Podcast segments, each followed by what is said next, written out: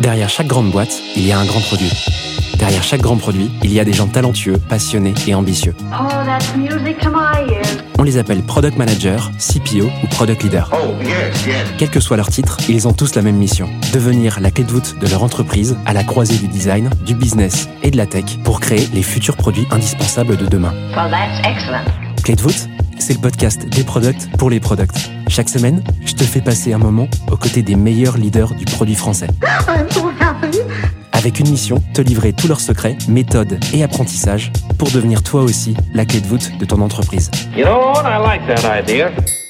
Aujourd'hui, j'ai le plaisir d'accueillir Paul Tessier sur Clé de voûte. Paul fait probablement partie des 10 products français les plus expérimentés. Après ses études en France, il lance sa première boîte en 98.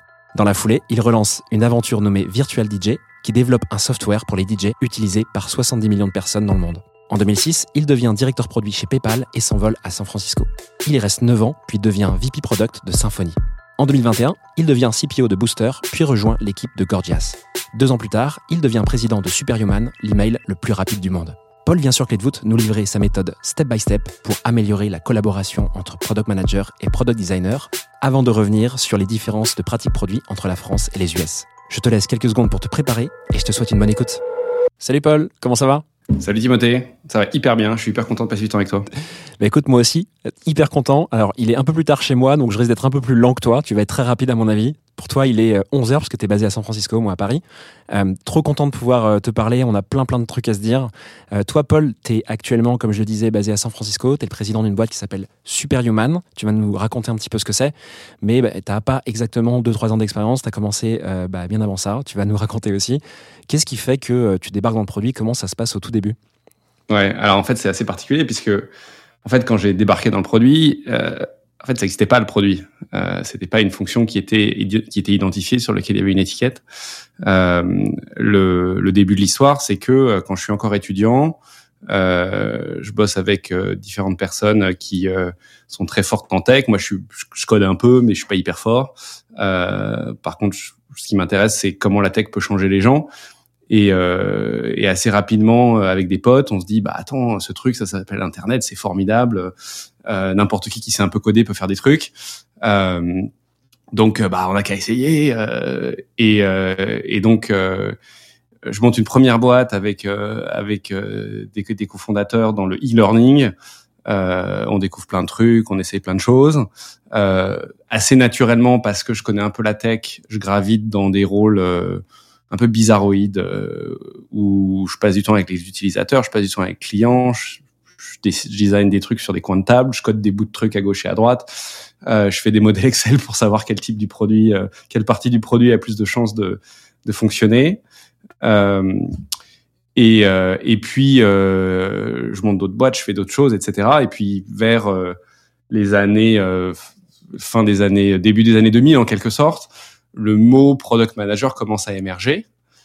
Et en fait, je me dis, mais en fait, c'est ça que j'ai fait euh, depuis euh, depuis dix ans, quoi. Donc, euh, donc, si tu veux, c'est euh, j'ai gra- gra- gravité assez naturellement vers ce que j'aimais faire et ce à quoi j'étais assez bon. Euh, et, euh, et le, le titre et le nom m'a m'a un peu rattrapé. Ça, c'était en France. hein. Tu, tout, tout ce début, tu racontes. Ça, c'était en France. C'était en France. Le, la réalisation, étrangement, euh, j'ai repris mes études, j'ai fait un MBA à l'INSEAD, où je me disais, est-ce que je vais remonter une boîte? Est-ce que je fais Qu'est-ce que je fais après? Et c'est là que j'ai fait pas mal de recherches sur euh, sur euh, euh, les tendances euh, de la tech. Euh, et le titre product manager est, est arrivé assez évidemment comme étant, mais en fait c'est ça c'est ça le bon truc. Donc, mais c'était un titre qui n'existait qu'aux US à l'époque. Donc euh, personne en Europe avait ce titre-là, ou alors dans, des, dans un nombre de boîtes extrêmement restreint qui étaient toutes des boîtes américaines. Et donc là, ce que tu as pas dit, et ce que j'ai rapidement dit en intro, c'est que donc tu fais, euh, tu lances deux boîtes successivement, une première, une deuxième.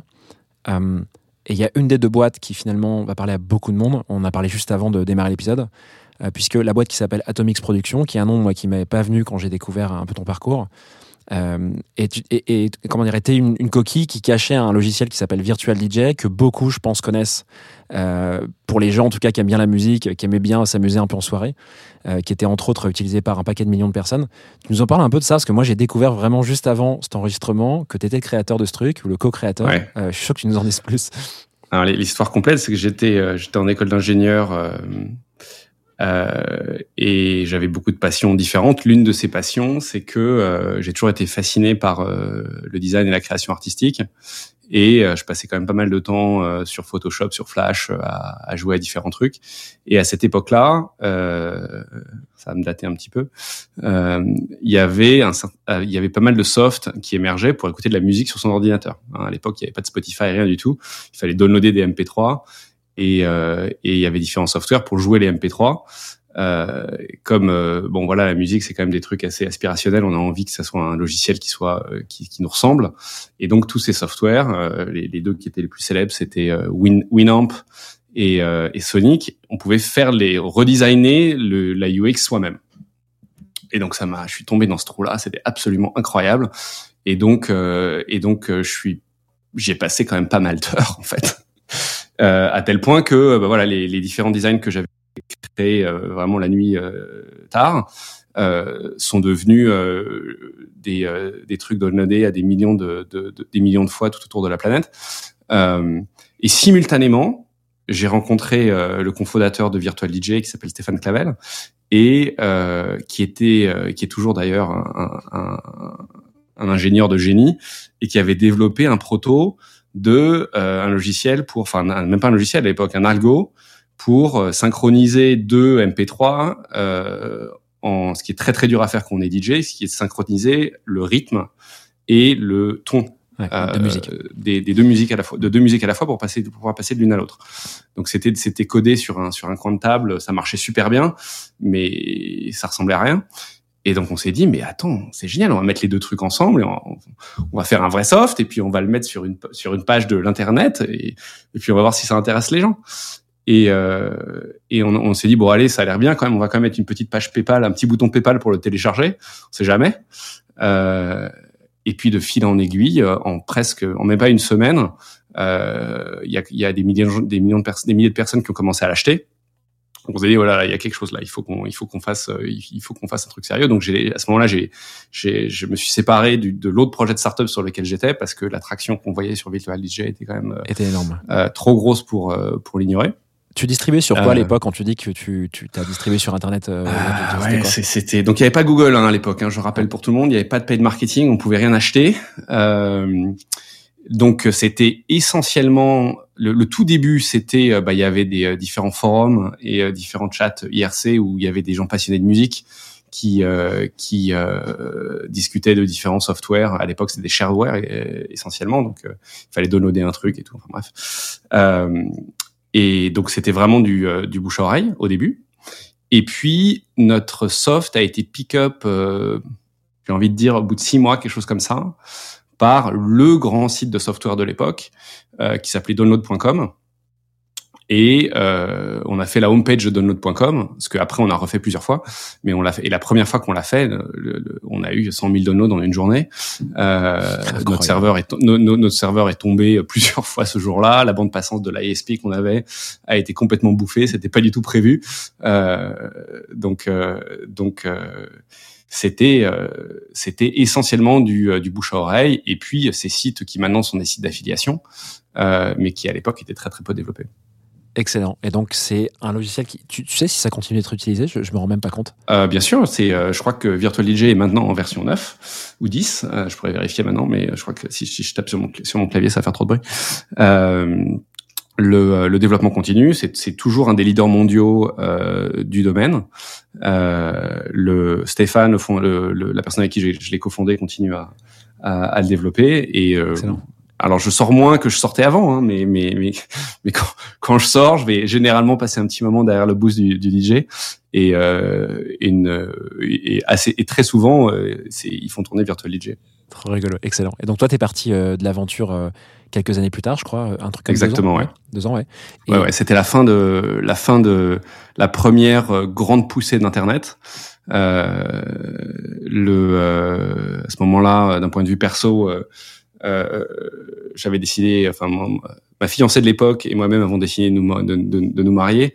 Donc ces trucs, les startups, c'était pas connu, personne en France faisait ça, c'était vraiment strange. Et donc, euh, et donc, je m'étais dit bon, bah, il est quand même temps de se ranger. Et puis surtout, enfin, il y avait ça d'un côté. Et en fait, la vraie raison, c'était que euh, faire deux startups de suite quand on est encore étudiant et qu'on sort d'école, euh, en fait, alors il y a des choses, on, on, fait des choses formidables. On voit, on voit un impact sur les clients qui est absolument incroyable. Euh, c'est hyper motivant. Néanmoins, fondamentalement, tous les jours, on se dit mais j'ai pas la moindre idée de faire comment je vais faire ça. Euh, mon premier contrat, mon premier, ma première embauche, euh, tout l'écosystème de start-up qui existe aujourd'hui n'existait pas. Et donc il y avait rien. Et donc c'était assez terrifiant d'un côté. Et de l'autre, on faisait quand même, enfin j'ai fait énormément de conneries, de bêtises, euh, à réinventer la roue à tour de bras. Euh, et donc euh, ce que je souhaitais faire, c'était va quelques années dans une entre guillemets vraie boîte euh, où ils savent vraiment faire des choses, apprends comment c'est fait, et puis après tu verras bien ce que tu fais après. Donc euh, donc c'était un petit peu le c'était probablement le vrai tournant. D'un côté, les startups étaient moins actives, substantiellement moins actives, surtout en Europe, et de l'autre, euh, je ressentais euh, un vrai besoin de d'apprendre comment les choses sont faites par par par les vrais pros. Euh, et c'est pour ça que euh, j'ai euh, j'ai décidé d'aller dans le conseil pendant quelques années. et effectivement, ça a été une super école où j'ai appris plein de choses. Trop bien. Tu fais quelques années dans le conseil. Tu as parlé de PayPal tout à l'heure quand tu parlais justement de, lancer Virtual DJ et de pouvoir y mettre une petite interface pour pouvoir payer, ce qui a été cool pour toi apparemment et finalement tu as fini dans cette boîte. Tu vois, je fais le lien vraiment en live là parce que je l'ai pas vu comme ça, tu m'avais pas raconté. Donc tu finis chez PayPal euh, en Europe, en France. Du coup, c'était basé en France directement ce poste chez PayPal? Ouais, alors en fait, en fait, si tu veux le, donc j'ai bossé quelques quelques euh, quelques années dans le conseil, essentiellement dans la partie techno euh, d'un cabinet de conseil qui s'appelle Accenture. Euh, qui euh, à ce moment-là était encore très très fort en techno. Ils ont un peu lâché pendant quelques temps et puis maintenant c'est revenu. Maintenant c'est une c'est une, une, des grandes écoles de, de la technologie à grande échelle euh, dans le monde. Euh, et, euh, et c'était vraiment passionnant. J'ai vraiment eu l'occasion de, de, de, de, gérer des, des projets transformateurs pour des très très grosses boîtes d'une complexité technologique incroyable. Enfin, c'était c'était fascinant. néanmoins, au bout de quelques années, ça a tendance à devenir un peu répétitif. Et puis faire de la tech pour les autres et pas pouvoir itérer, ça me manquait vraiment. Donc ma grande question, c'était bah, est-ce que tu recommences un truc à partir de zéro? Euh, Est-ce que tu rejoins des boîtes existantes? Là, l'investissement, le, le, le, VC euh, commençait à reprendre, donc les startups reprenaient. Euh, est-ce que je le fais en France? Euh, Est-ce que je le fais aux US Est-ce que je le fais dans un autre pays? J'avais plein de questions. Euh, et comme je bossais vraiment vraiment beaucoup dans le conseil, c'était pas le bon moment de. Enfin, j'arrivais pas à, à, prendre suffisamment de recul pour décider quelle était le, le la bonne étape d'après. Euh, il fallait que ça change, mais changer vers quoi, c'était vraiment trop dur pour moi. Et donc, en fait, j'ai décidé de faire un MBA pour justement euh, prendre ce recul. Et mes grandes questions en rentrant dans le MBA, c'était option 1, remonte ton truc. Option 2, euh, va dans une plus grosse boîte de tech. Et euh, donc ça, c'était les questions, euh, les questions taille de boîte. Et puis il y avait la question euh, est-ce que je le fais en France ou est-ce que je le fais aux US Et donc j'ai rencontré pas mal de, de, de, de fondateurs, de de, euh, de euh, boîtes de différentes tailles dans, de, dans le monde entier. Euh, et assez clairement, au bout de 3-4 mois, je me dis, OK, très bien. Donc, remonter mon truc. Euh, ma femme était enceinte d'un deuxième enfant. Donc, j'étais, ah, tu sais quoi? C'est un niveau de risque que je suis pas prêt à prendre là maintenant tout de suite. Euh, donc, plutôt grosse boîte. Enfin, plutôt grosse boîte. Plutôt boîte plus grosse, en tout cas. Et euh, plutôt aux US. Donc j'ai passé pas mal de temps, alors qu'on on est petit français euh, basé en France, euh, mon MBA était en France, euh, passer des interviews aux US c'est assez compliqué, euh, donc il faut un peu de, comme les Américains disent, un peu de hustle, euh, se faire introduire par les gens, machin machin. Donc ça a pris pas mal de temps. donc en six mois j'avais des entretiens chez Google, j'avais des entretiens chez Microsoft, euh, dans des, et Google donc c'était pas une grosse boîte à l'époque aux US, mais donc j'étais très excité, mais en fait les les, les, dans, dans, mon cas de figure, euh, les, le, le, visa c'était assez compliqué. Donc je me suis dit la meilleure façon de partir aux US, c'est tu commences en Europe euh, dans une boîte qui a, un, qui a un, dont le, le, siège est aux US. Tu passes max 18 mois euh, dans cette boîte et puis euh, et puis euh, après tu après tu pars aussi tu, tu pars au siège. Euh, et par hasard, au même moment, PayPal était en train de se lancer en Europe. Donc il y avait un micro-bureau à Londres, un micro-bureau à Paris, je crois qu'on était trois ou quatre, et un micro-bureau à, à, Francfort et à Francfort à Berlin. Et euh, de, de, de, de, là était, euh, était lancée l'expansion européenne. Et euh, en, en, en networkant, j'arrive à me faire à, à, à rencontrer le le, euh, le DG de, PayPal en France. Et, et pour moi, euh, vraiment, ce qui était important, c'était de construire des produits qui comptent pour les clients. Les paiements, je connaissais pas des masses. Euh, et puis surtout, le, le, alors maintenant, ça a été résolu, mais à l'époque, la question que je me posais, c'est product manager, euh, alors que tous les ingés sont aux US. Euh, est-ce que ça a vraiment du sens? Est-ce qu'il y a vraiment du contenu? Et donc de, de, de, de fil en aiguille, euh, je me suis rendu compte que en fait les paiements c'est extrêmement local et que pour pouvoir gagner dans tous les pays européens, il fallait vraiment développer des produits très adaptés au marché local. Donc je me suis dit, ok, ça a l'air intéressant. Je suis pas trop sûr, euh, mais au moins, je pense que ça va être marrant pendant au moins 18 mois. Donc euh, ça fait le job. Et, euh, et, et, dans 18 mois, je suis parti. Donc c'est comme ça que j'ai rejoint PayPal. Et évidemment, le fait d'avoir été client, euh, des clients pendant des années euh, et d'avoir d'avoir suivi leur, leur, parcours pendant très longtemps, ça m'a donné une pertinence quasiment tout de suite sur euh, sur sur le produit et sur la bonne stratégie à avoir pour se développer en France. Trop bien. En tout, tu restes 9 ans chez PayPal. Ce que tu dis, c'est que tu restes 18 mois en France. Enfin, tu, pardon, tu restes, tu voulais rester 18 mois en France et en fait, tu restes un petit peu plus longtemps. Et tu réussis à basculer ce que tu avais en tête euh, aux États-Unis, du coup, directement à San Francisco, en restant chez PayPal au bout de, voilà, de quelques années, quoi. Ouais, alors en fait, c'était pas 18 mois, c'est 6 ans. Je suis resté 6 ans en France. 6 ans en France, euh, le, okay. le, le, business, le, le, bureau de Paris, qui originellement était le bureau de Paris où tout le monde parlait français, où on était 5 sur un coin de table, euh, est devenu le, le siège de toute l'Europe centrale. Donc on était on était plusieurs centaines. Euh, à un moment sur ce sur ce sur ce chemin-là, on a arrêté de parler français. Euh, tout le monde s'est mis à parler anglais. Euh, le c'était un moment tout à fait fascinant parce que donc on a établi une, une, une, grosse équipe produit, une grosse équipe design à un moment où le marché des product managers et des designers n'existait pas. Donc il fallait trouver des gens, les former, euh, et donc on a on a un peu construit un muscle de formation de product manager et de designer euh, avec toute l'équipe. Et euh, alors il y en a il y en a qui sont encore chez PayPal à ce moment-là. Il y, en, a beaucoup qui ont essaimé dans toutes sortes de startups en Europe.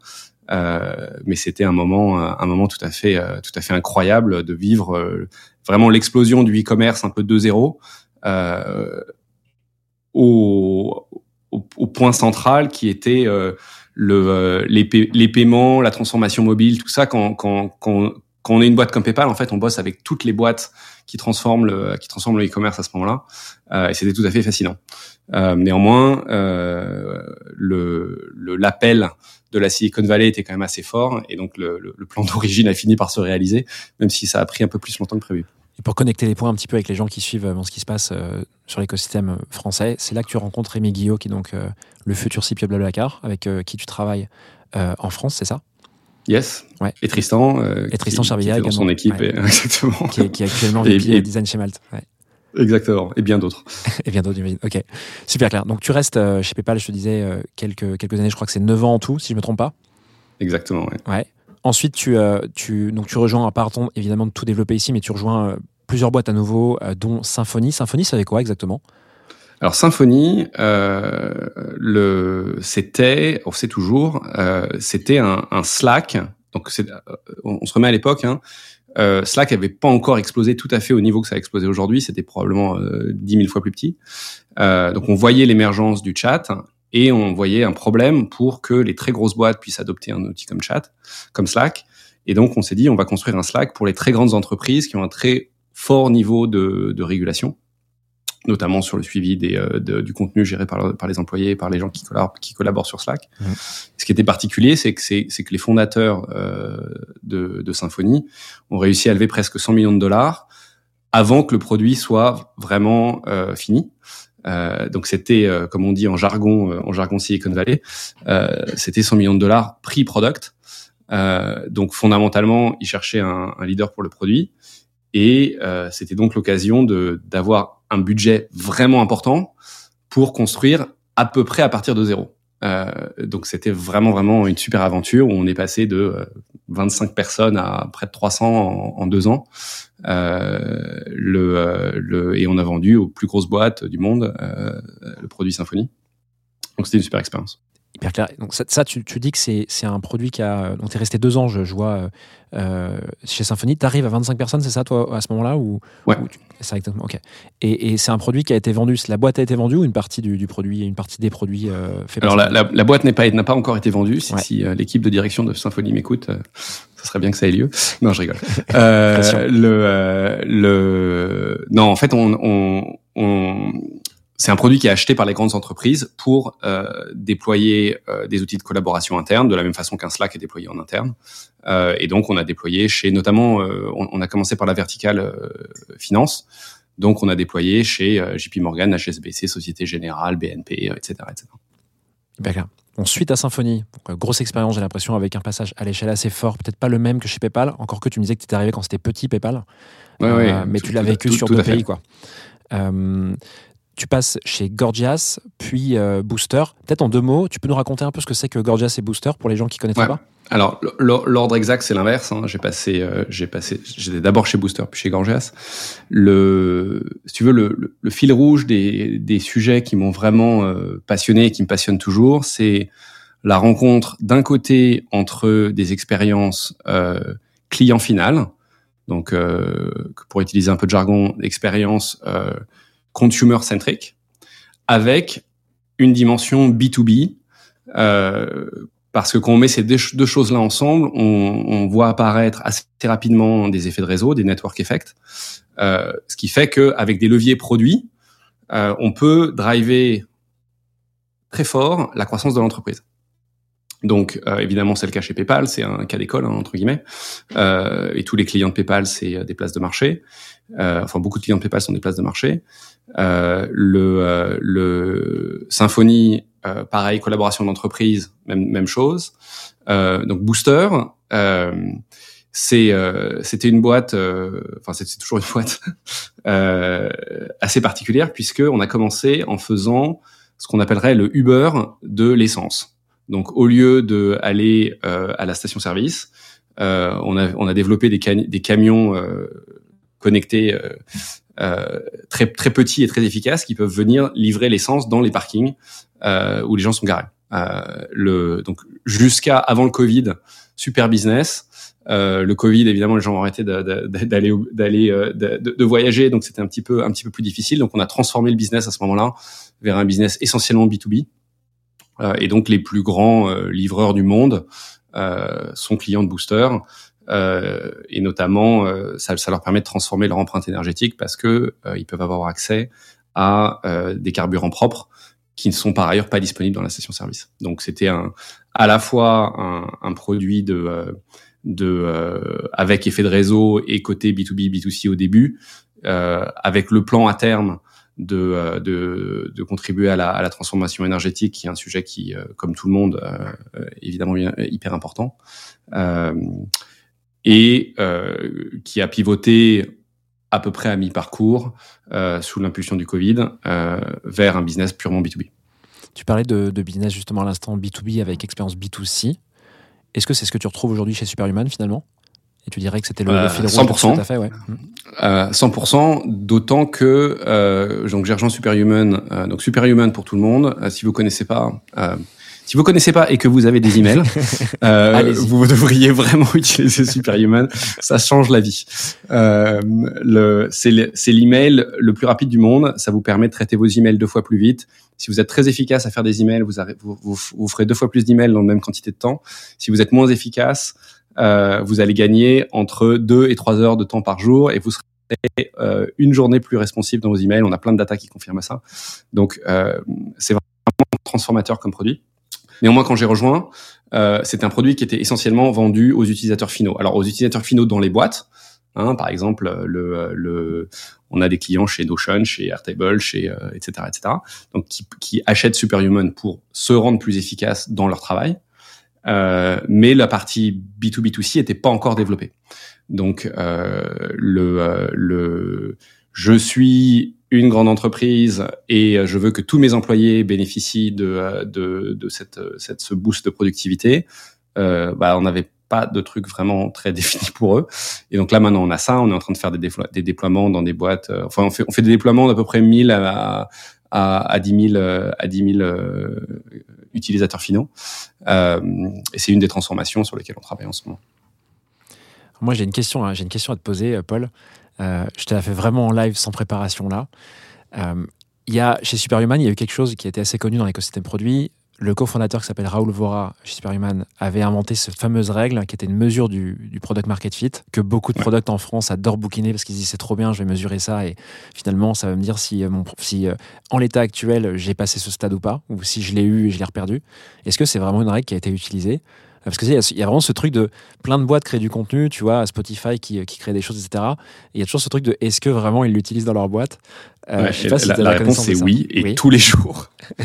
Euh, là en ce moment, donc on, on le fait à plusieurs niveaux. Ouais. Euh, on le fait au niveau superhuman, si tu veux, ombrelle. Euh, c'est on, on traque assez régulièrement, enfin assez régulièrement, de, de façon permanente, euh, l'évolution de ce score-là.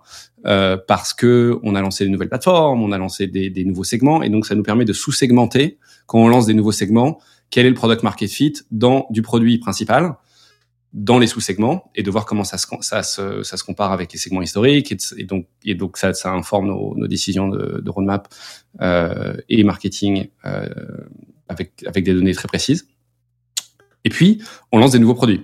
Euh, donc, pour les nouveaux produits, on regarde le product market score de ces nouveaux produits-là, euh, avec euh, avec euh, une rigueur assez avancée. Donc, hier, voilà, on a passé on a passé une heure et demie avec un des product managers qui qui gère un de ces nouveaux lancements zéro, euh, de 0 à 1.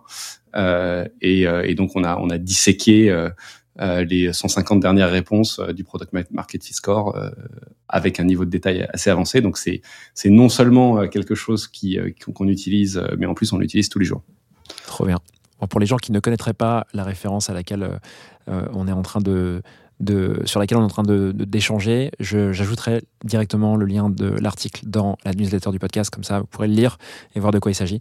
Mais il s'agit en Ouais, gros d'un ensemble de questions. Euh, peut-être que tu, Paul, tu veux, tu veux préciser sur, sur ça, peut-être? Ouais, excuse-moi de t'avoir interrompu. Ouais. Le, euh, donc c'est un ensemble de questions qu'on pose aux clients finaux euh, et aux acheteurs pour euh, qualifier est-ce que le, le- les prototypes sur lesquels on travaille en ce moment ont atteint un niveau de, de, de qualité et de valeur pour euh, les utilisateurs et les acheteurs euh, suffisant pour commencer à accélérer le go-to-market?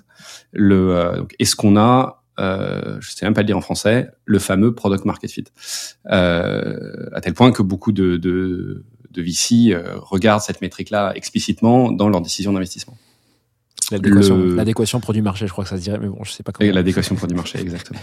Le, moi, moi, je, je- par ailleurs, je, je suis advisor pour pas mal de startups. Euh, les fondateurs qui l'ont pas lu, euh, c'est limite la première chose que je leur demande de, de, de regarder. Donc, si vous connaissez pas, regardez, c'est un classique. Trop bien. Je vois qu'on on passe euh, pas mal de temps, on est quasiment une demi-heure là sur euh, cette première partie. Euh, J'aurais bien une question pour compléter cette partie, Paul, à te poser. C'est, euh, bon, tu vois, on a parlé de plein d'expériences. Toi, tu as pas mal d'années d'expérience maintenant euh, en produit, en entrepreneuriat, etc.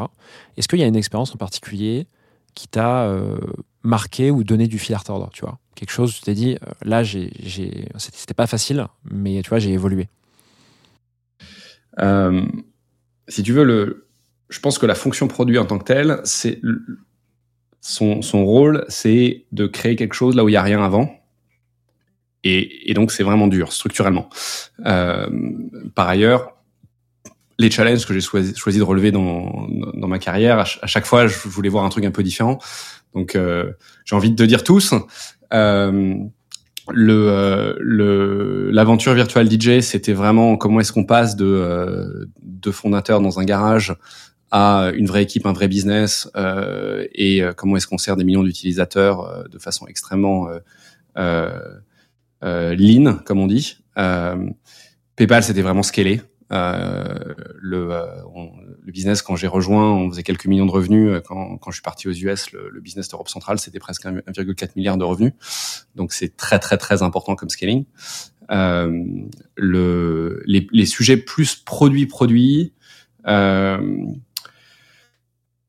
c'est étrange, hein, et c'est comme un espèce d'éternel renouveau, mais le, je pense que le sujet sur lequel je n'arrête pas d'apprendre, et, euh, et que ce soit euh, Booster, Gorgias, euh, Superhuman, euh, il y a cette notion de euh, euh, maintenant ce qui s'appelle product growth, qui a qui à l'époque, enfin c'est un terme qui est assez récent, qui a 3-4 ans, mais qui a, qui a toujours eu qui, a, qui a toujours eu différentes formes. Comment est-ce que quand on comprend les, euh, les, les, le comportement de l'utilisateur final, on peut construire des expériences qui, va, qui vont euh, euh, inciter les expériences qui sont corrélées avec la croissance de la boîte. Donc les expériences, donc comment est-ce que je vais découvrir mon produit, comment est-ce que je vais avoir arrivé à la valeur du produit le plus vite possible. Euh, et d'ailleurs, est-ce que c'est la bonne valeur? Euh, Donc c'est c'est c'est vraiment un sujet sur lequel euh, j'ai l'impression d'apprendre tout le temps. Et, euh, et, je trouve que l'industrie en tant que telle, euh, tout autour du monde, euh, il y a un nombre de, de, de, de, de gens qui, qui, qui, font avancer la réflexion de façon tout à fait incroyable. Et j'ai l'impression de toujours apprendre sur ce sujet.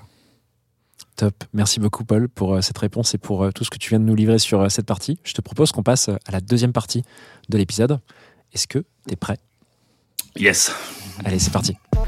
J'interromps l'échange 10 secondes pour te dire de ne pas oublier de noter Clé de voûte 5 étoiles sur Spotify, Apple Podcast ou la plateforme de ton choix. En faisant ça, tu m'aides à faire connaître le podcast au plus grand nombre. On reprend l'échange.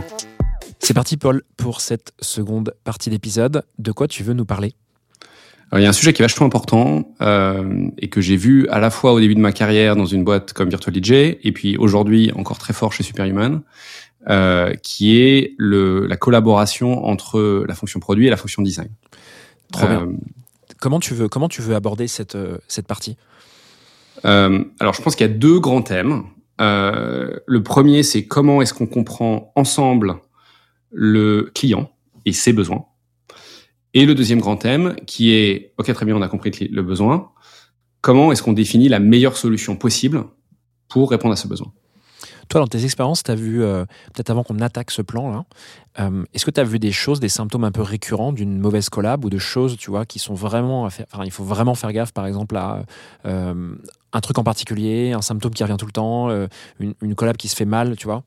Ouais, alors j'ai deux, deux ce, que je, ce que je dis à mes équipes, c'est j'ai deux red flags qui reviennent assez tout le temps, assez souvent, et que j'essaie de détecter en amont, qui sont un, les gens ne connaissent pas ne sont pas capables de résumer le besoin client, ou bien on demande à un product manager et à un designer de parler du besoin client et ils parlent de choses complètement différentes.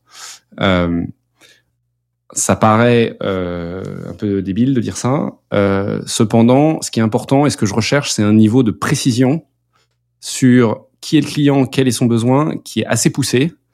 Et c'est souvent le niveau, c'est souvent quand on commence à pousser la précision qu'on se rend compte qu'il y a des gaps. Donc c'est point 1. Et point 2, c'est euh, quand les product managers euh, vont voir les designers et leur disent quoi faire, leur disent quoi designer précisément. Euh, ça s'appelle du design prescriptif, euh, et ça c'est un méga red flag. Donc quand, quand je regarde les Slack ou les ou les specs et que je vois que euh, en fait il y a aucune il y a aucun espace de créativité qui est créé, euh, en général en général c'est qu'il y a quelque chose qui a besoin d'être vu. Ça le design prescriptif tu l'as beaucoup vu? Bah oui, euh, enfin, j'ai été, j'ai été, j'ai été coupable de ça mille fois. Euh. C'est bon, on sait que tu dis la vérité. Trop bien. Écoute, maintenant qu'on voit un peu mieux comment tu, tu situes le contexte et, euh, et, et, comment ça se passe dans les boîtes, euh, toi, comment tu ferais, donc en abordant ces deux points, comment tu ferais dans ce premier point pour, pour faire en sorte que la collab se passe mieux, justement? Ouais. Euh, alors juste avant même de rentrer dans, dans, le premier point, je pense qu'il y a un principe de base euh, qui est euh, probablement une évidence, mais ça mérite d'être répété, euh, qui est cette notion que dans les équipes de développement, euh, il y a une espèce de taille idéale qui est 5-6 ingénieurs, euh, un product manager, un designer. le but, les équipes fonctionnent bien quand l'unité entre le product, le design et l'engineering est vraiment très forte. Euh, selon les différentes boîtes, ça s'appelle ça s'appelle de façon différente. Euh, chez Superhuman, on appelle ça, on aime, on aime beaucoup les jeux vidéo, on appelle ça la Triforce. Euh, donc il faut que product design et engineering prennent les décisions ensemble. Et dans mon rôle, qui est moins proche du produit qu'il ne l'a été, euh, dans mon rôle, en général, je, les, les, les, décisions ont besoin d'être explicitement prises par les trois, euh, et c'est culturellement quelque chose de très très important à renforcer. Donc, on va parler aujourd'hui essentiellement du produit et du design, mais euh, la symbiose avec engineering est bien évidemment très très importante. C'est parti, on attaque. Écoute, on peut, on peut débarquer direct sur le premier point. Donc, euh, sur la partie euh, comment comprendre le besoin client, le, euh, le, je pense que le point fort c'est de faire essentiellement. Donc, c'est un- donc ça prend du ça prend du temps, c'est c'est c'est évidemment du travail. Et ce travail là, même s'il y a des moments où la valence est plus design et la valence est plus ou où la valence est plus produit, le travail doit être exécuté de façon conjointe, ensemble, euh, sur l'intégralité du, euh, du process, de telle sorte que, comme euh, c'est le moment où tout le monde apprend euh, et fait sa propre perception interne des besoins du client, euh, cette intégration-là soit faite de façon simultanée. Le, euh, donc deux grands points. Un, euh, le, euh, le, évidemment euh, interagir en direct avec les clients, de telle sorte à avoir une vue qui soit à la fois qualitative, donc des histoires, euh, des personnes, euh, si c'est un produit B2C, B2B, euh, des B2C pardon, euh, pouvoir visualiser quelle est la personne, quels sont ses besoins, quoi ça ressemble sa, sa journée, etc. Et dans le cas du B2B, euh, le, la personne qui a la valeur finale du, euh, du produit, comment ça se manifeste dans, dans, dans, dans ses objectifs business, etc. Donc, construire une grande intimité qualitative et aussi quantitative. Donc, euh, on a parlé du, euh, du, euh, de différentes, euh, de différents euh, questionnaires qui peuvent être, euh, qui peuvent être déployés pour avoir des données qualitatives sur est-ce que ce problème-là est plus important que ce problème-ci, etc. Mais les deux parties sont très importantes. Par exemple, chez Superhuman, le, le, donc les product managers, en général, ils font entre deux et trois interviews quali par semaine. Euh, il y a des semaines où c'est plus, des semaines où c'est moins, mais en moyenne, c'est à peu près ça. Euh, certaines avec des objectifs précis, certaines sans objectifs, euh, genre juste voilà, euh, tu vas me tu vas me parler de comment tu colla donc nous on est dans, dans, dans, le business de la collaboration et de la productivité, donc euh, quelles sont les choses qui sont dures pour vous euh, en posant des questions très ouvertes, euh, quelles sont les choses qui sont dures pour vous dans dans votre journée de travail, etc. Et euh, en quanti, euh, ce qu'on va faire, c'est on va prendre des clients, par exemple, des clients, des utilisateurs qui ne sont pas encore clients superhuman, et comprendre euh, est-ce que euh, leur problème avec les emails, c'est la quantité, c'est les trouver, c'est euh, etc. Et, et en, en, priorisant les besoins, certains besoins par rapport à d'autres, en, en, comprenant quels sont les besoins qui sont les plus importants, ça nous permet d'orienter notre décision de roadmap. Euh, donc, un, quanti et quali, deux, donc quantitatif et qualitatif, pardon. Deux, euh, les, surtout au début, les interviews doivent être larges et non prescriptives. On va parler de non prescriptivité plusieurs fois, euh, mais l'idée c'est de pouvoir poser des questions comme quelles sont vos plus grandes priorités aujourd'hui, par exemple? Euh, on commence hyper large et euh, ça permet de euh, comprendre comment est-ce que le client voit son propre monde et voit ses propres besoins. Euh, souvent, quand on est obsédé par un problème, par exemple ces temps-ci, je suis vraiment obsédé par les emails. J'ai l'impression que le monde, le monde tourne autour des emails. Poser cette question-là et quand les product managers posent cette question-là, ça permet de se remettre un peu à sa place. C'est quoi les emails? C'est pas la plus grosse chose dans ma vie. Il y a beaucoup d'autres choses qui sont plus importantes et ça permet de calibrer les, les, les, les features, mais aussi la façon dont on lance les features. Euh, autre idée de question quels sont vos plus grands problèmes? Quelles sont vos plus grandes frustrations?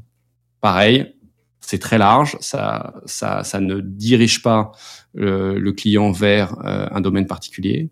Euh, celle que je prends très souvent et je m'en sers franchement tout le temps, euh, même quand je suis euh, dans un call pour essayer de vendre Superhuman à, à des clients. La question que je pose tout le temps, c'est si vous aviez une baguette magique et que vous pouviez régler n'importe lequel de vos problèmes aujourd'hui, qu'est-ce que vous feriez?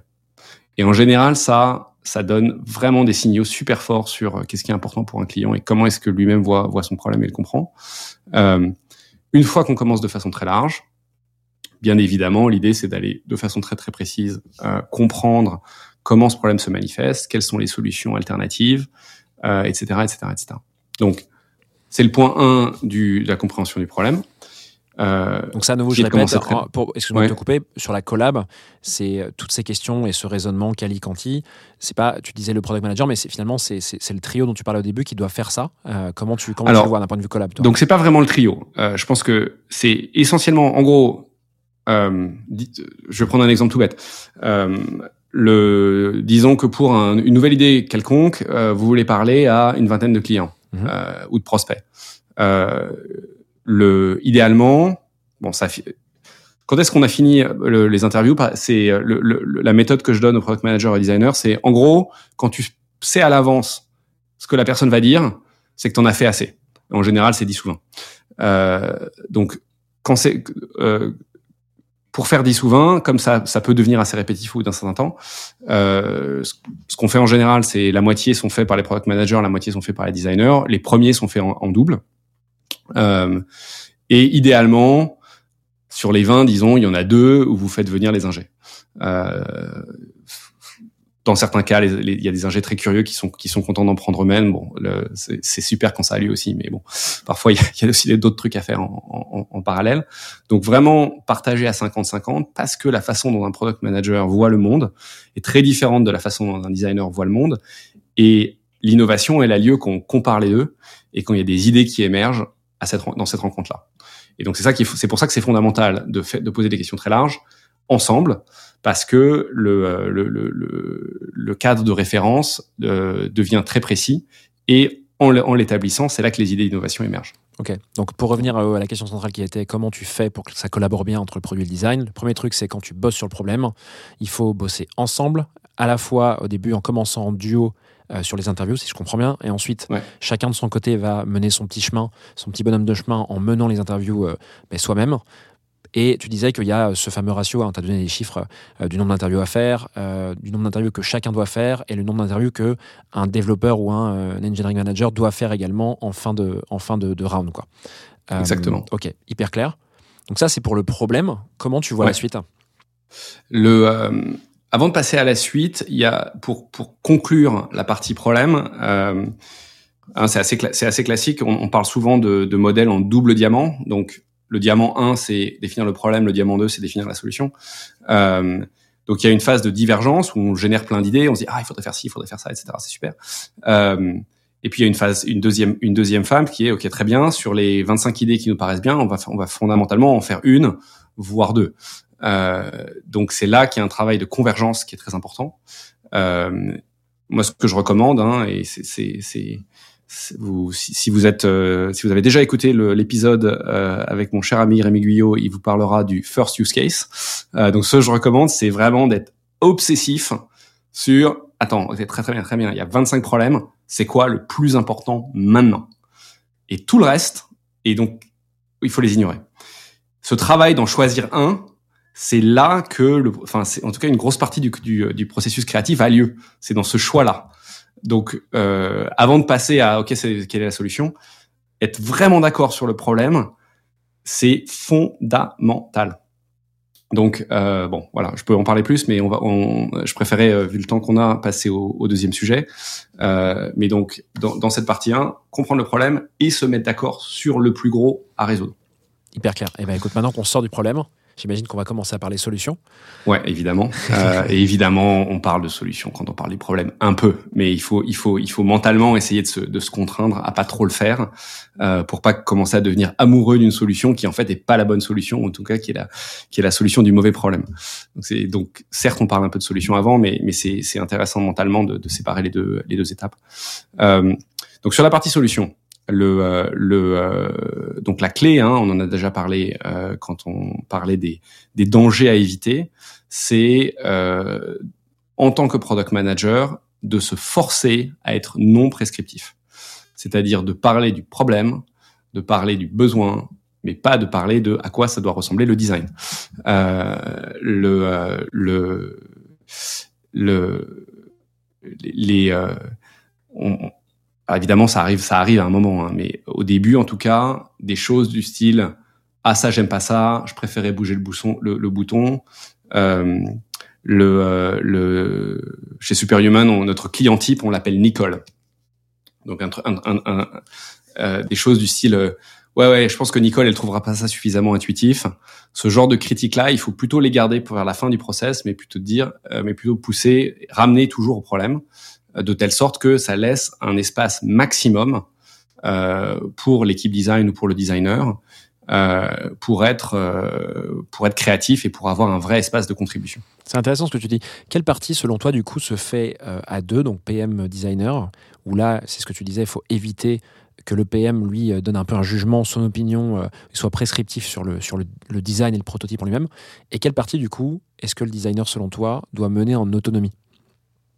Alors, bah, il y a, y a quand même une, la, la production d'un certain nombre d'artefacts, hein, donc euh, des, euh, des, des boards Figma euh, ou équivalents. Euh, ça, évidemment, c'est le, le, le domaine du le domaine du designer. Euh, il y a plusieurs niveaux de, de fidélité hein, dans ces dans ces artefacts-là. Euh, pour aller vite, alors, je vais juste juste prendre un, un tout petit détour sur ce sujet-là, qui est je pense que c'est important et même fondamental pour les product managers, surtout pour les boîtes early stage, de s'informer sur comment ça marche le design. Quel est le, quel est le process design idéal?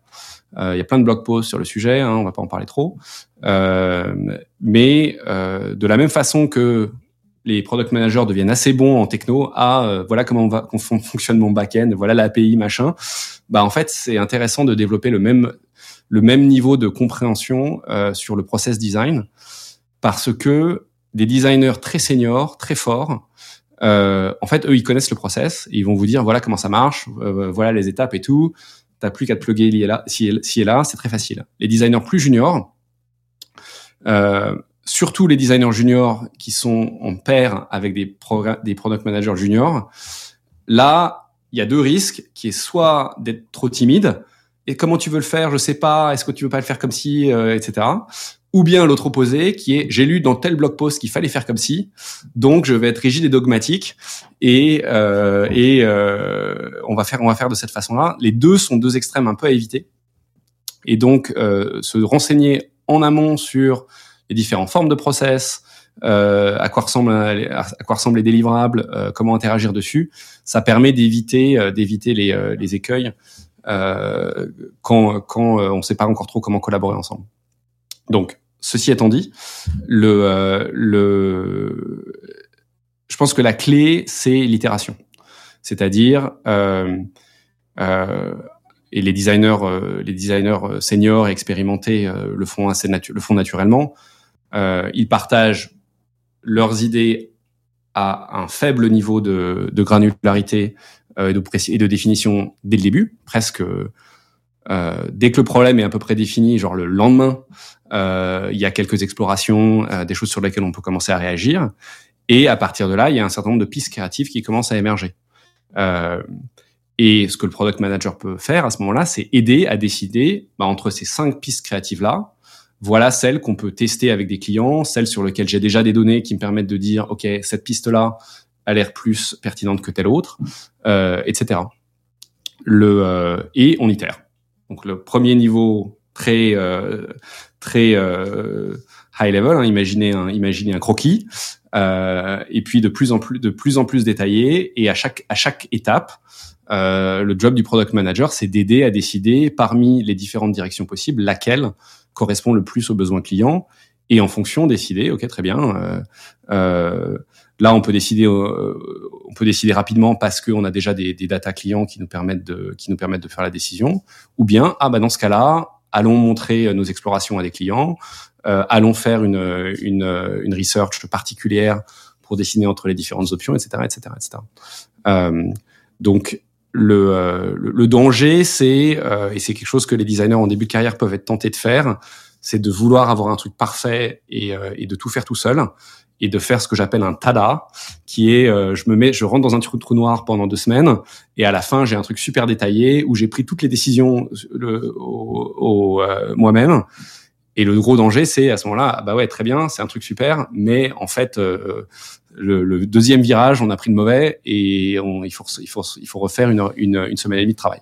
Tu disais à l'instant, euh, peut-être juste avant de compléter, euh, qu'il faut effectivement faire des cycles itératifs assez courts. Est-ce que tu as observé, toi, une bonne pratique en termes de rythme, euh, tu vois, de cycle itératif et peut-être de rituels à mettre en place, à nouveau entre PM et product designer? Je parle pas du reste ouais. là. Ouais, alors là, en fait, la vraie réponse, c'est que ça dépend. Euh, quand on est sur des produits qui sont très zero to one, donc très early stage, où le, le domaine de, euh, de, du besoin client est assez bien défini, mais la solution, il y a genre cinq options différentes qui ont vraiment rien à voir entre elles. On sait pas trop quoi faire.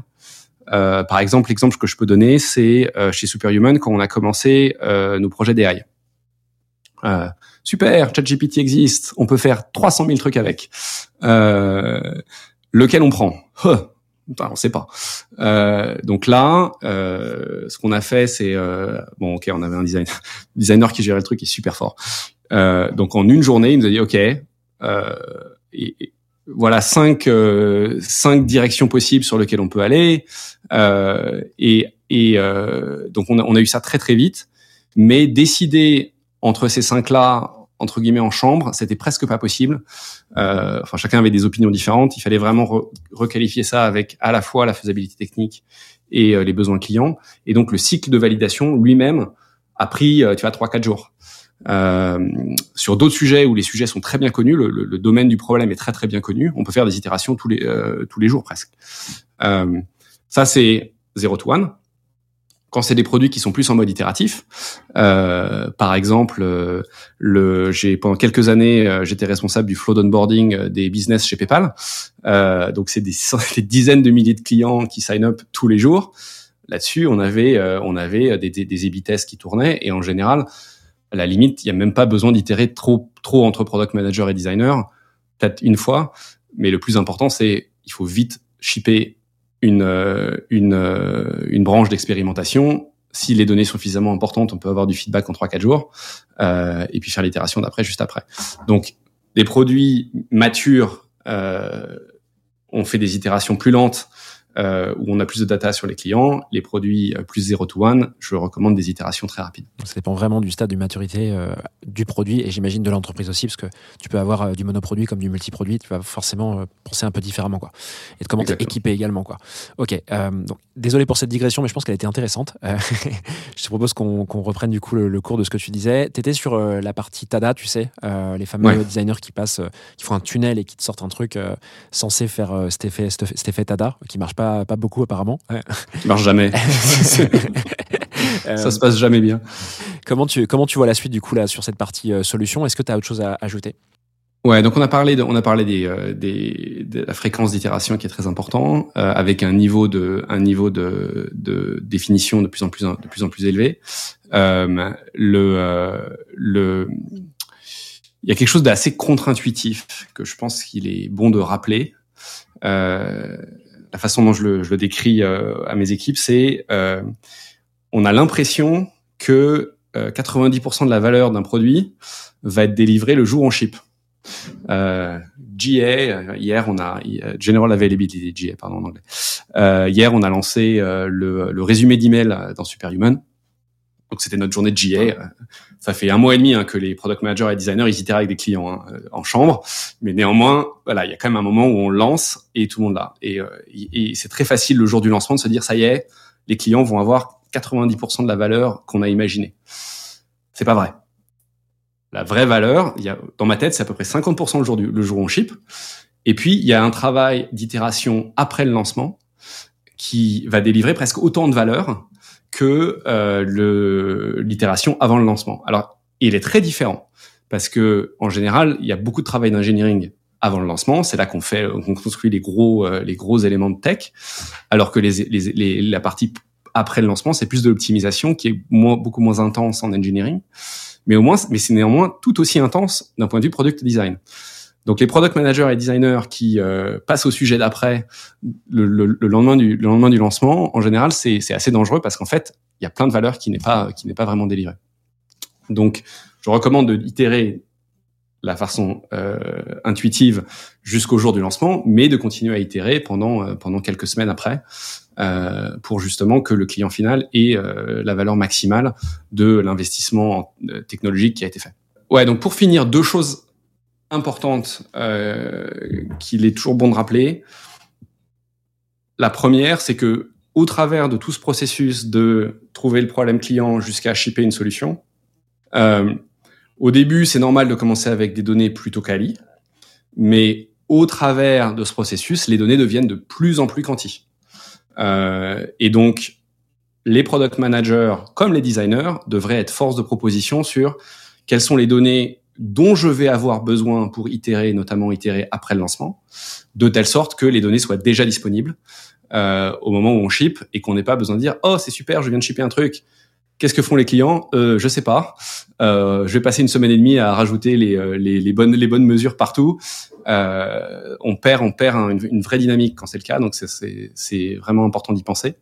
Euh, deuxièmement, euh, l'ouverture à la surprise. Euh, on se fait plein d'idées sur les besoins du client et qu'est-ce qui va se passer quand on ship ou quand avec tel prototype. Euh, ce que j'ai constaté, c'est qu'en général, les designers sont meilleurs à, écouter le client et à se laisser et à réaliser que une hypothèse qu'on avait est la mauvaise euh, et que euh, et qu'en fait il faut changer. Je pense que c'est quelque chose à garder à l'esprit vraiment euh, tout du long. Euh, et euh, troisième chose, on a parlé beaucoup de données. Souvent, les designers sont moins à l'aise que les product managers avec les données. Euh, le job des product managers, c'est justement de euh, d'emmener les designers dans la compréhension profonde de qu'est-ce que les données disent du comportement des clients. Parce que ça rend les designers bien meilleurs euh, à, à, faire leur job, même si c'est quelque chose qui est moins naturel pour eux. Concrètement, tu, tu, tu recommandes de faire des sessions ou des, même des, des micro-sessions pour que les PM forment un petit peu les designers, voire juste Alors plutôt des micro-sessions. Ouais parce que euh, regarder un, regarder euh, des lignes de SQL, euh, c'est pas forcément le truc le plus excitant. Euh, mais en revanche, passer cinq minutes à expliquer, regarde cette métrique-là, elle veut dire ci, elle veut dire ça, c'est comme ça qu'on l'interprète à petite dose. Ça fait une énorme différence sur la qualité du design, du design itératif notamment. Ce que je comprends, c'est qu'il faut que chacun comprenne bien son rôle et sache bien quel est son, propre périmètre et ensuite connaissent également bah, le périmètre de l'autre. Et ensuite, bah, en fait, il y a un peu cette intelligence qui se crée de euh, euh ça, je sais que la personne, euh, par exemple, je suis PM, le designer, je sais qu'il est un peu plus euh, faible là-dessus parce que c'est pas, voilà, pas, pas son job en fait. Donc moi, je vais devoir lui montrer ce que c'est que la data ou autre. Et le designer, à son tour, également, pareil, euh, doit connaître son rôle, sait exactement quand il doit commencer à communiquer au PM et euh, doit l'armer sur des sujets que, que le PM connaît moins. C'est ça? Ouais, exactement. C'est comme euh, deux faces, deux faces d'une pièce de puzzle. Euh, la vue du client et la vue du, euh, la vue du, du, comment le produit répond aux besoins du client. Le, les product managers et les designers ont vraiment des vues complémentaires euh, de la chose, et c'est en développant l'interface entre les deux que euh, on arrive à, dé, à, à développer des, euh, des, des, produits incroyables. Trop bien. Bah, écoute, pour boucler cette partie, est-ce que tu as un truc à ajouter ou est-ce qu'on a tout fait? Je crois qu'on a fait, on a tout fait, mais pour récapituler pour tout le monde. Ah, j'aime bien ça. Un, toujours, toujours, toujours revenir au client. Toujours. Deux, laisser de l'espace. Super important. Trois, itérer. Quatre, la data, s'il y en a des milliers, mais prenez un seul chiffre et focalisez sur celui-là tout le temps. Et cinq, rappelez-vous que même s'il y a de la métrique, même s'il y a des, euh, des même si c'est dur, euh, à la fin, le travail de créativité qui a lieu entre les designers et les product managers, c'est là que la magie a lieu et c'est là qu'on s'amuse le plus. Donc, rappelez-vous de prendre le temps de vous marrer aussi. Trop bien, voilà, cinq tips pour pouvoir collaborer un petit peu mieux entre PM et, designer. Merci beaucoup Paul pour cette partie. Je te propose qu'on passe à la troisième partie de cet épisode. Cool.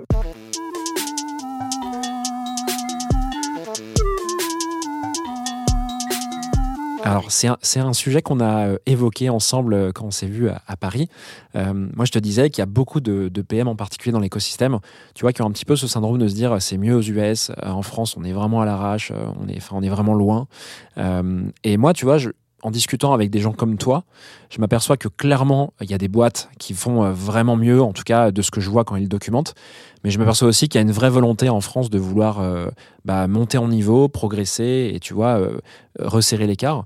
Et bah, on s'était dit que sur cette partie, on parlerait un peu de ça. Toi qui as vu les deux côtés, qui voyage encore un petit peu en France par-ci par-là et qui voit ce qui se passe, euh, c'est quoi ce, quoi ce, cet écart aujourd'hui, tu vois, en 2023 entre en 2024 quand l'épisode sortira, entre le, le, le, produit, enfin pardon, le produit en France et le produit aux US euh, écoute Timothée, si tu veux, en fait c'est la raison pour laquelle euh, je voulais qu'on qu fasse ce podcast parce que pour moi, euh, pour avoir vécu euh, l'émergence de la fonction produit euh, en France et avoir toujours regardé la Silicon Valley comme si je veux vraiment faire du produit sérieusement, il faut que j'aille là-bas. L'idée de pouvoir ramener un petit peu les les meilleures pratiques à la communauté et euh, l'écosystème français, euh, ça a toujours été hyper important pour moi. Donc, donc c'est un sujet qui est hyper important. le, le, en gros, si on regarde le verre à moitié vide, Euh, le, le, début de la fonction produit, c'est en gros 1995 et ça a vraiment explosé en France en 2010-2015. Donc en gros, le verre à moitié vide, c'est genre la France est 20 ans en arrière sur les US sur ce sujet. Euh, heureusement, l'écart se comble vraiment, vraiment, vraiment vite. J'ai l'occasion de travailler avec un nombre d'entrepreneurs et de leaders produits euh, en Europe et en France euh, qui me euh, fait apprécier à quel point euh, l'écosystème est hyper riche et, et, porte des idées très fortes. Néanmoins, je pense qu'il y a quand même des choses à, à, à, à noter qui sont différentes entre les deux endroits. Certaines choses dont euh, je pense qu'il est bon de s'inspirer. Euh, et je pense qu'il y a aussi des trucs à éviter euh, sur lesquels l'Europe en général et la France en particulier a plutôt tendance à être plus forte et donc et donc sur lesquels il faut plutôt capitaliser. Bah, donc, si tu, veux creuser ça, en effet, ça peut être rigolo. Qu'est-ce que tu perçois comme tu vois comme différence peut-être de force et de, bah, de, de, faiblesse si on peut qualifier ouais. le mot comme ça. À nouveau, personne ne doit rien prendre mal ici. On fait vraiment, on essaie pas de faire du cliché, on essaie juste de se baser sur des constats que, que Paul a vécu dans les dans les deux les deux, deux territoires en fait tout simplement les deux géographie. Ouais. Je pense que les, les, euh, les choses sur lesquelles euh, la France en particulier, les entrepreneurs français et les product leaders français euh, ont tendance à être très très forts, c'est de vouloir construire des boîtes solides, profitables, qui répondent à des vrais besoins et qui est là pour durer. le la Silicon Valley dans un mauvais jour. Euh, alors c'est pas pas comme ça en ce moment, mais certainement dans les années euh, 2016 à 2020, disons en quelque sorte, euh, le euh, la quantité de capital risque et de hype était telle que n'importe quelle idée, même la plus farfelue, euh, pouvait être fundée. Et, et puis il y, a un, y a un effet de, de caisse de résonance qui se crée. Et donc parfois tu dis mais mais je suis complètement débile là, je vois pas ce truc-là comme étant un truc à potentiel. Qu'est-ce qui se passe? Euh, Je trouve que et c'est à ce moment-là où je voyageais en fait pas mal, pas mal en Europe et j'avais l'impression de retrouver ma santé mentale euh, quand j'arrivais à Paris. Euh, donc je pense que c'est quelque chose. Euh, je pense que le, le, le bon sens. Euh, c'est, si, vous, si vous voyez des blog posts euh, sur TechCrunch ou autres euh, qui vous parlent des trucs délirants et que vous dites mais je vois pas le truc, c'est, peut-être que vous avez raison. Donc, tu perçois pas ça en France en 2021-2022 Il y a eu de la part des Français en tout cas. je vais essayer d'être un peu le messager ici, mais il y a vraiment eu cette perception sur certaines boîtes. C'était plus simple de lever, alors toujours avec ses contraintes, je pense, par rapport aux US, mais plus simple de lever, des idées il n'y a pas de mauvaise idée, de toute façon c'est compliqué de dire une idée, mais en tout cas il y a des boîtes qui n'avaient pas de fondamentaux très clairs euh, et très solides et qui levaient beaucoup d'argent. Il y en a eu, tu vois. Beaucoup moins j'imagine qu'en en termes de volume et de montant euh, qu'aux US, hein, mais il y en a eu.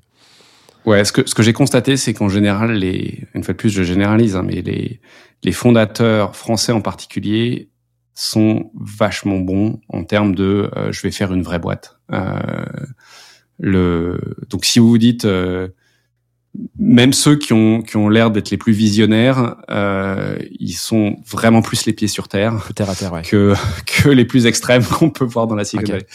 Euh, donc je pense que c'est le premier, le premier danger. Euh, le deuxième, euh, et j'en reparlerai un petit peu, euh, c'est euh, pendant très longtemps et même après le Covid, il y a cette espèce de, d'obsession de, de, que tous les ingés, tout le monde dans la boîte et les ingés en particulier doivent être basés à San Francisco.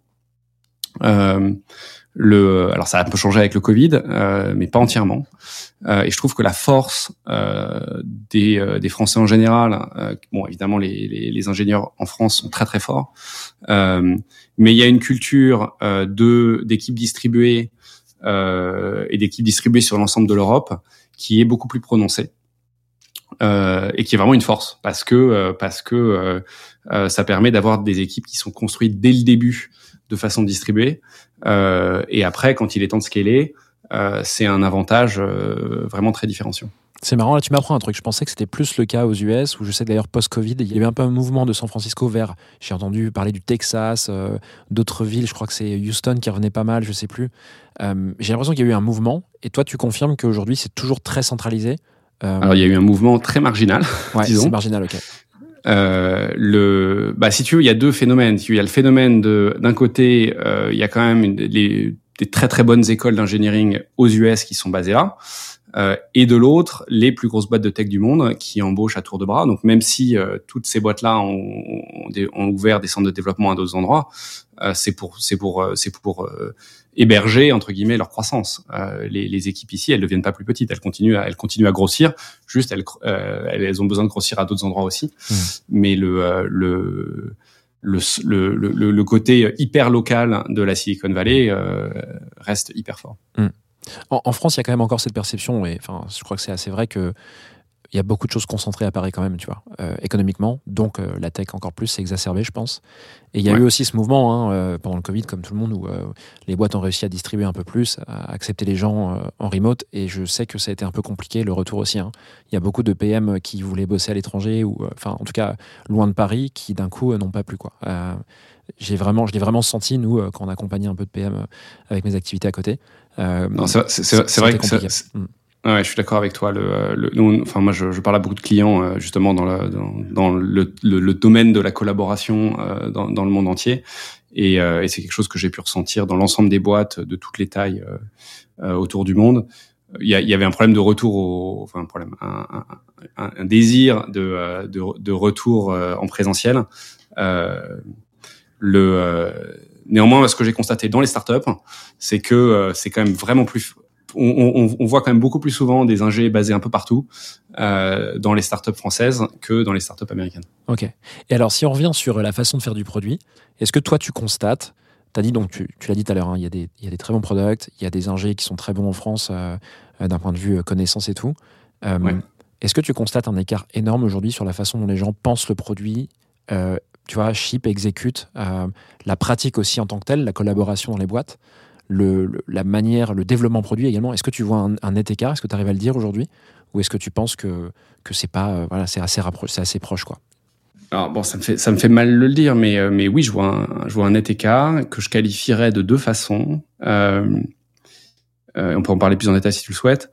La première façon, c'est le le le niveau d'intégration du métier produit, c'est-à-dire les process, le, le comment est-ce qu'on appelle telle métrique, euh, euh, le euh, est-ce que j'ai lu le dernier blog post, est-ce que j'ai testé euh, telle nouvelle idée, etc. Euh, les product managers aux US en général sont quand même vraiment plus à la pointe. le, le, sachant que être à la pointe, ça veut dire qu'il y a aussi quelques mauvaises idées qu'on aurait peut-être dû jeter, mais en général, euh, en général, le, les, les, les, pratiques et les outils euh, sont quand même plus maîtrisés, même pour des product managers qui commencent. Euh, le, euh, donc ça, c'est le point 1. Et le point 2, c'est euh, le sens business. Euh, j'ai pas trop fait l'analyse de pourquoi c'est comme ça, mais en tout cas, l'observation, c'est les l'impression que je m'en fais, c'est que les product managers en France ont tendance à venir plutôt d'une valence assez technique euh, là où euh, aux US, les product managers sont euh, sont, ils pensent vraiment comme le CEO du produit et donc ils, ils, comprennent toutes les parties du business et, et comment telle ou telle innovation technique va contribuer à euh, la croissance de la boîte. Mmh. Euh, alors évidemment, ça s'apprend et ça s'apprend vite, hein, mais mais mais euh, c'est probablement le, le, deuxième, le deuxième gap que je constate. Tu penses que ça se développe comment justement pour un PM euh, français, tu vois, qui, qui souhaiterait, qui est au courant, parce que je pense qu'en plus dans ce contexte, tu sais, économique un peu plus chaud là, euh, ouais. il y a plein de PM qui doivent penser un peu différemment, ils doivent penser rentabilité, ils doivent penser euh, pour tel effort, comment je peux bah, décupler le, le chiffre d'affaires de, de, de, ce que je vais sortir, tu vois. tu penses que cette notion-là de, de sens business, elle se développe comment? Alors, euh, bah d'abord, en s'intéressant au sujet et en comprenant que, c'est important parce que euh, faire le plus beau produit de la terre que personne n'utilise, ça sert à rien. Euh, donc, l'avantage, c'est que que ce soit sur des blogs, des blogs et des podcasts en français ou en anglais, il y a un contenu incroyable disponible. Donc, le contenu est pas très compliqué. Enfin, en tout cas, la théorie est pas très compliqué à, à, à trouver. Euh, donc probablement ma recommandation c'est un en faire une priorité, deux euh, le, euh, le se former et s'informer euh, sur les différents les différents aspects. Euh, ce qui est dur quand on lit plein de blog posts etc, c'est de voir ok le, de toutes ces recettes, de toutes ces idées, lesquelles sont vraiment applicables dans euh, mon business, mon produit aujourd'hui. Euh, et donc, et donc sur cette partie-là, euh, ma recommandation c'est trois. Euh, bah déjà en parler avec d'autres product managers pouvoir comparer un petit peu. Ah mais attends, moi je fais un produit B2C, c'est différent qu'un produit B2B, ou je suis early stage, ou je suis plus mature. Euh, et euh, quatre, euh, le bah, juste essayer, essayer des choses et puis itérer. On se rend, on se rend, on se rend compte assez vite que quelque chose marche ou marche pas. Donc euh, donc euh, juste essayer. Euh, finalement, ça marche, ça marche souvent très bien. Tu disais tout à l'heure que effectivement le produit en tant que tel, donc là le le, le développement produit tech euh, est un peu en avance encore aux États-Unis par rapport à en France. Euh, malgré toutes les qualités qu'on a tu te dis, tu vois, de ce que tu perçois chez les PM et les, les ingés français. Est-ce que tu as peut-être des recos à, Ouais. à donner aux auditeurs et auditrices de ce podcast pour euh, bah, s'inspirer un petit peu justement de, de- de ce qui se passe là-bas, de, de la façon de faire du produit, des choses qu'ils pourraient mettre en place pour, euh, pour euh, progresser en fait et, et resserrer cet écart? Ouais. Euh, écoute, c'est une super question, Timothée. J'en ai plein qui me viennent en tête, mais disons que je vais essayer de me limiter au top. Euh, je pense que un, ce que je vois le plus euh, en France et qui me paraît euh, un danger, qui est, c'est de penser euh, à, à mon marché comme étant la France tout de suite, par opposition à penser global euh, dès le premier jour. Donc un, recommandation 1, pensée globale. L'avantage incroyable qu'on, dont on se rend pas compte, c'est qu'en étant basé en Europe, rien que vouloir euh, faire un produit dans différents produits européens, ça force à réfléchir avec un niveau de complexité et de euh, et de finesse euh, que les Américains savent pas faire. Donc euh, donc vraiment s'appuyer là-dessus euh, dès le début. Deux, je suis désolé d'avoir à le dire, mais c'est fondamental. Venir aux US de temps en temps. Euh, idéalement une fois par an. Euh, si vous si vous pouvez pas venir trop souvent, très bien, mais mais euh, tout le monde est hyper ouvert, chacun peut partager, vous pouvez rencontrer des boîtes dans des gens dans n'importe quelle boîte.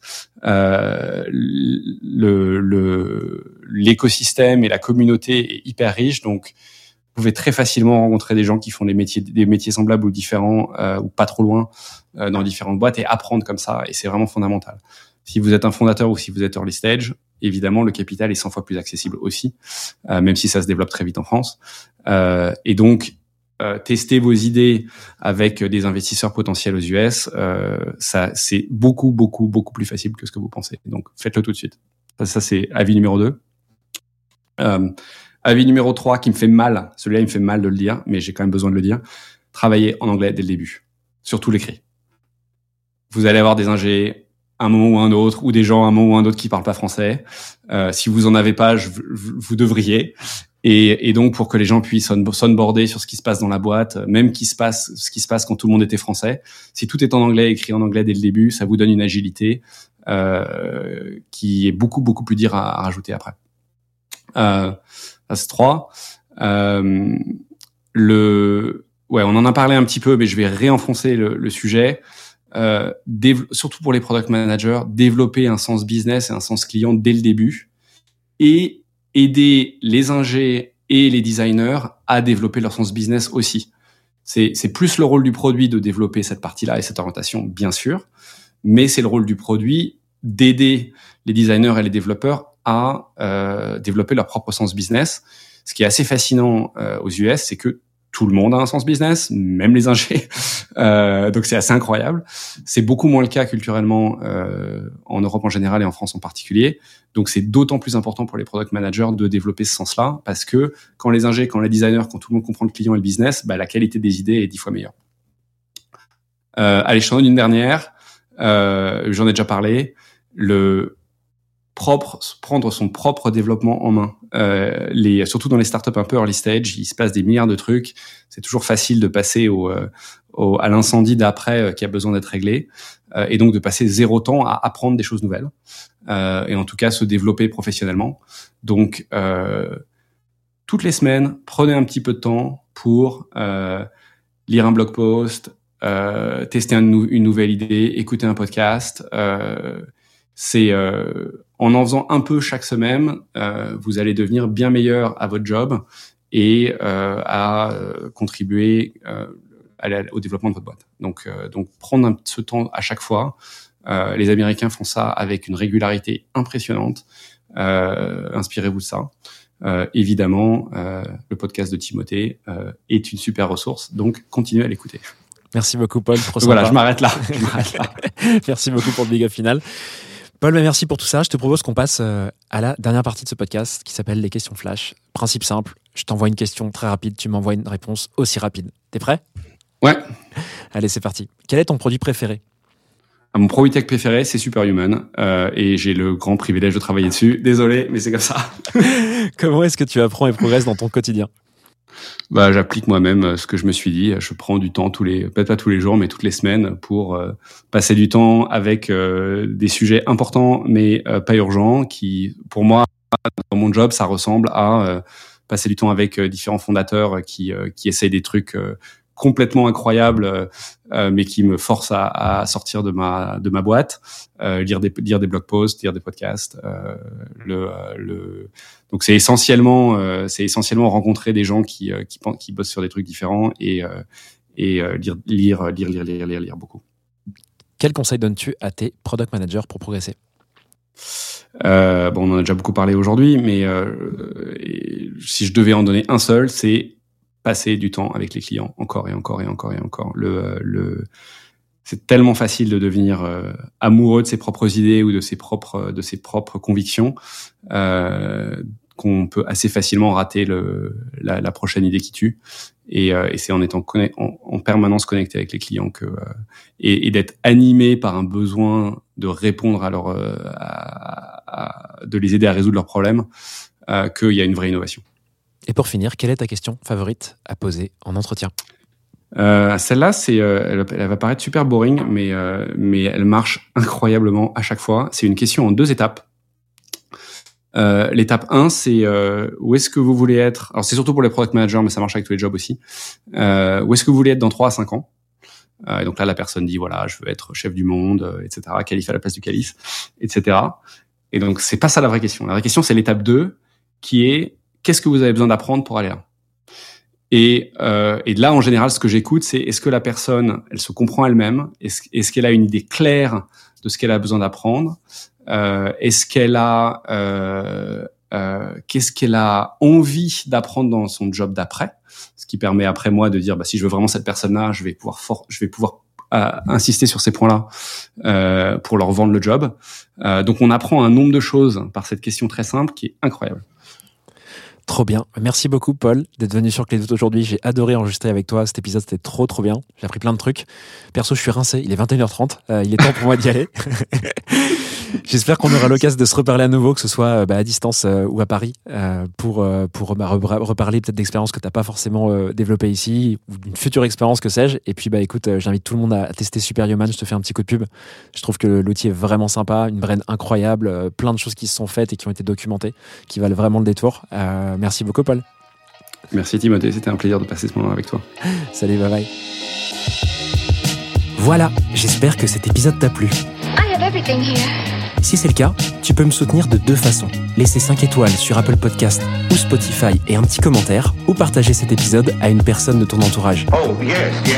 Je te remercie vraiment pour tes retours. C'est grâce à toi que j'améliore Clé de voûte pour le rendre utile à ton quotidien. Darling, this trip's an inspiration. Je te donne rendez-vous la semaine prochaine pour un tout nouvel épisode riche en contenu actionnable. À très vite I'm so happy.